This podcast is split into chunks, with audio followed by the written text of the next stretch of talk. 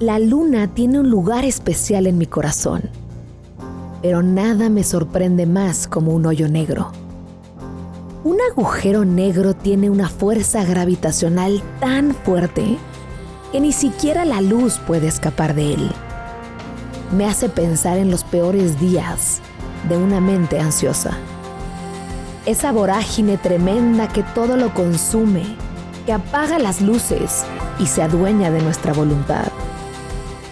Me hace pensar en vidas inertes, incapaces de modificar el estado en el que se encuentran.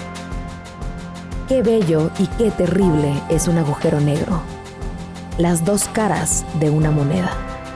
Qué fortuna no ser un objeto astronómico tan poderoso. Somos tan sencillitos, tan minúsculos, que podemos encontrar la manera. La luz siempre puede regresar a nosotros.